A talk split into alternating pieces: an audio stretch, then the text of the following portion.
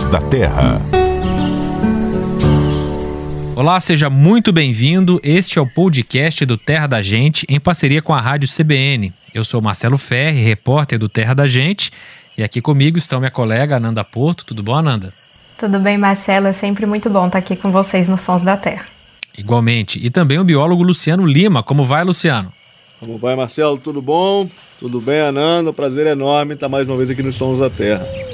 A maior ave do Brasil não sabe voar mas corre muito, pode chegar a 60 km por hora. Eu estou falando da ema, um animal que pode medir até 1,70m, é quase do meu tamanho. E o macho pode atingir até 34 quilos, aí é bem mais leve que eu, e a fêmea 32 quilos. A ema faz um barulho muito estranho e só quando está na época de reprodução, justamente nessa época agora, a partir do mês de agosto. Ouve o som da ema. Me lembra boi. Já ouviu muita ema por aí, Ananda Porto? Oh, pior que não, viu? Eu já avistei algumas, é bem sempre um prazer.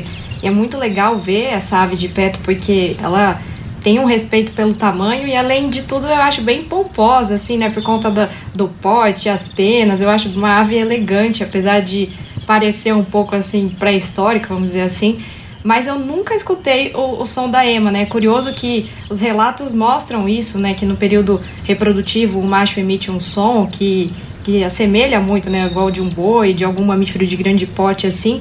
E também há relatos do, dos sons dos filhotes, né? Uma interação aí dos filhotes com o pai. Mas eu nunca escutei, assim, eu já vi a ema em ambiente natural, obviamente.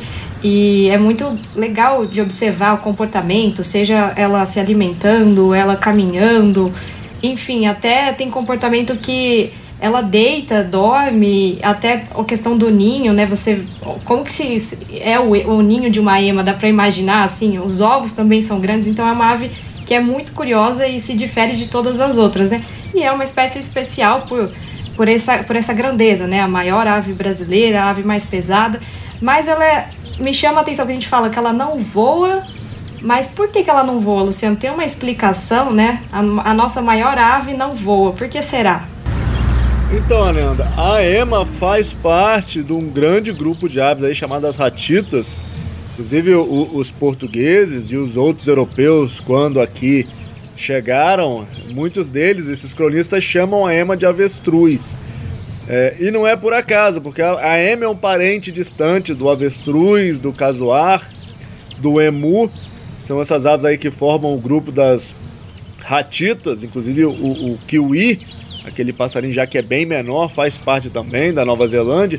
É, e as ratitas, todas elas são aves que, é, que não voam, são aves, a maioria delas enormes, né, com exceção do kiwi de novo, mas não voam. Então essa característica de não voar faz parte aí da história evolutiva é, das emas, que é um grupo, inclusive, fantástico. Né? Vocês falaram aí da, da vocalização, é, e é muito interessante que você falou, Nanda, que os filhotes emitem.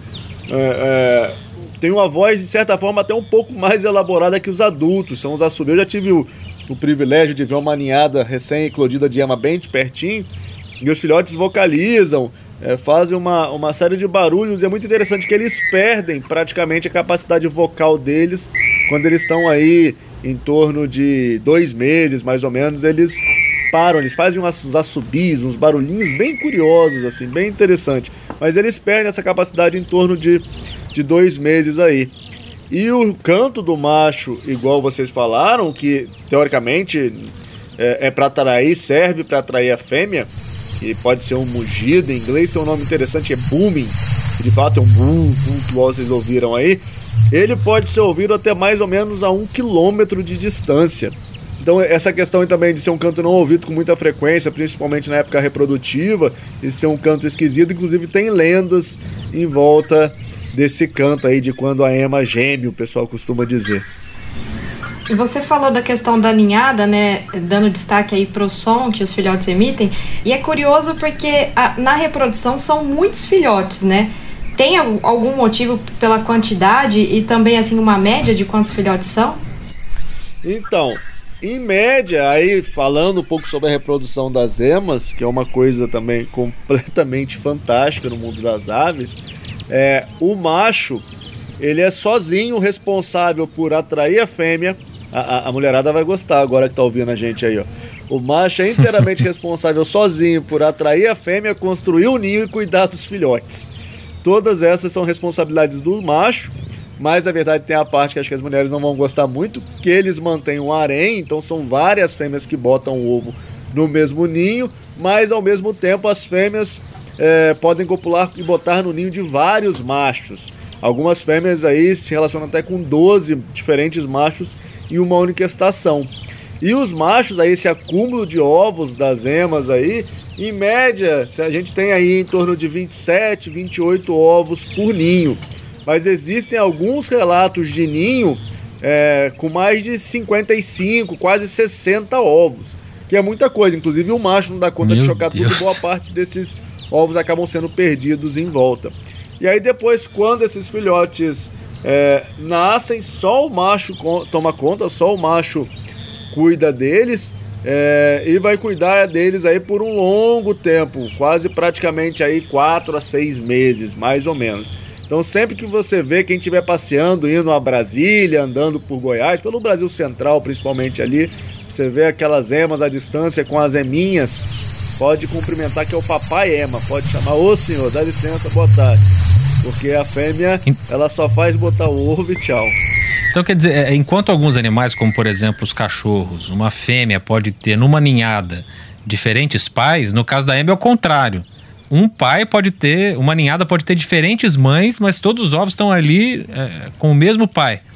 Mais ou menos, Marcelo, porque na verdade os pais não têm muito controle se de fato os ovos são dele, porque ela vai se relacionar com outros as aves aí elas conseguem guardar o esperma durante um tempo para fecundar o ovo. Então as emas aí eu imagino que elas devem conseguir guardar o esperma aí por cerca de 8, 6 dias. Então pode ser que ela copulou com o macho e vai botar o ovo no ninho do outro. Não tenho falta um teste de DNA lá daquele programa de televisão. Mas, Bom, mas é pelo é jeito, se você está assim há tantos anos, se a espécie evoluiu assim, quer dizer que não deve dar muita briga. Não, não, toda aí. não. E é muito interessante que, vamos dizer assim, essa não é uma palavra boa, mas os dois grupos mais primitivos, esses primitivos aí, bem entre aspas, de aves, que são é, a, a, as emas, os avestruzes é, juntamente com outro grupo, é, que são os inhambus e os macucos, é, ambos os grupos, o cuidado parental, o cuidado dos filhotes é responsabilidade dos machos. Então tem gente que chega, tem alguns pesquisadores que chegam a, a prever que provavelmente essa questão dos machos cuidarem dos filhotes era uma característica também comum em alguns grupos de dinossauro. É, lembrando aí que é papo para um, próximo Sons da Terra que as aves, os dinossauros não estão extintos, as aves são os últimos dinossauros vivos. Então quando a gente fala de mencionando dinossauro aqui, são os dinossauros que não são aves. Então talvez o Tiranossauro Rex, alguns outros grupos de dinossauro, quem cuidava dos filhotes eram também os pais. Eu queria só fazer um, um, um, adendo aqui, que é assim, embora o Papai Ema esteja de parabéns aí, que faz toda a sua tarefa e até mais do que deveria, né? É uma exceção no mundo das aves isso. Então não tem como vangloriar muito, não, porque na grande maioria dos casos o papel está com a fêmea. Mas aproveitando ainda sobre a reprodução, é, no caso da Emma, Luciano, ele chega a usar graveto, construir um ninho. Que estrutura que ele usa para pôr esses ovos? E onde é o ovo, né? Já que a Emma não voa, não pode ser no alto da árvore. Não, imagina, eu fico pensando se alguém, os ovos da Emas podem ultrapassar 600 gramas. É, imagina que é, é, é, muito grande comparado aí com, com ovo de galinha, muito maior, muito maior mesmo, mais de meio quilo um ovo. Imagina se ela faz um ninho na árvore, isso cai na cabeça da gente e ia machucar mais que um coco.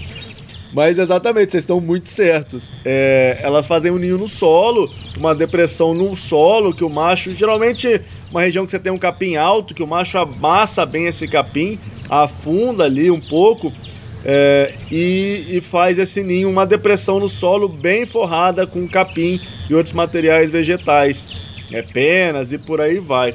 É, e é interessante que os machos, aí eu vou puxar o saco de novo dos machos da Ema, Nanda. É interessante que alguns machos, às vezes, eles fazem os ninhos muito próximos um do outro. E os pais gostam tanto de cuidar dos filhotes que eles acabam roubando ovos é, dos pais ao lado, assim, do, de quem está ao lado. Então é um bicho super interessante.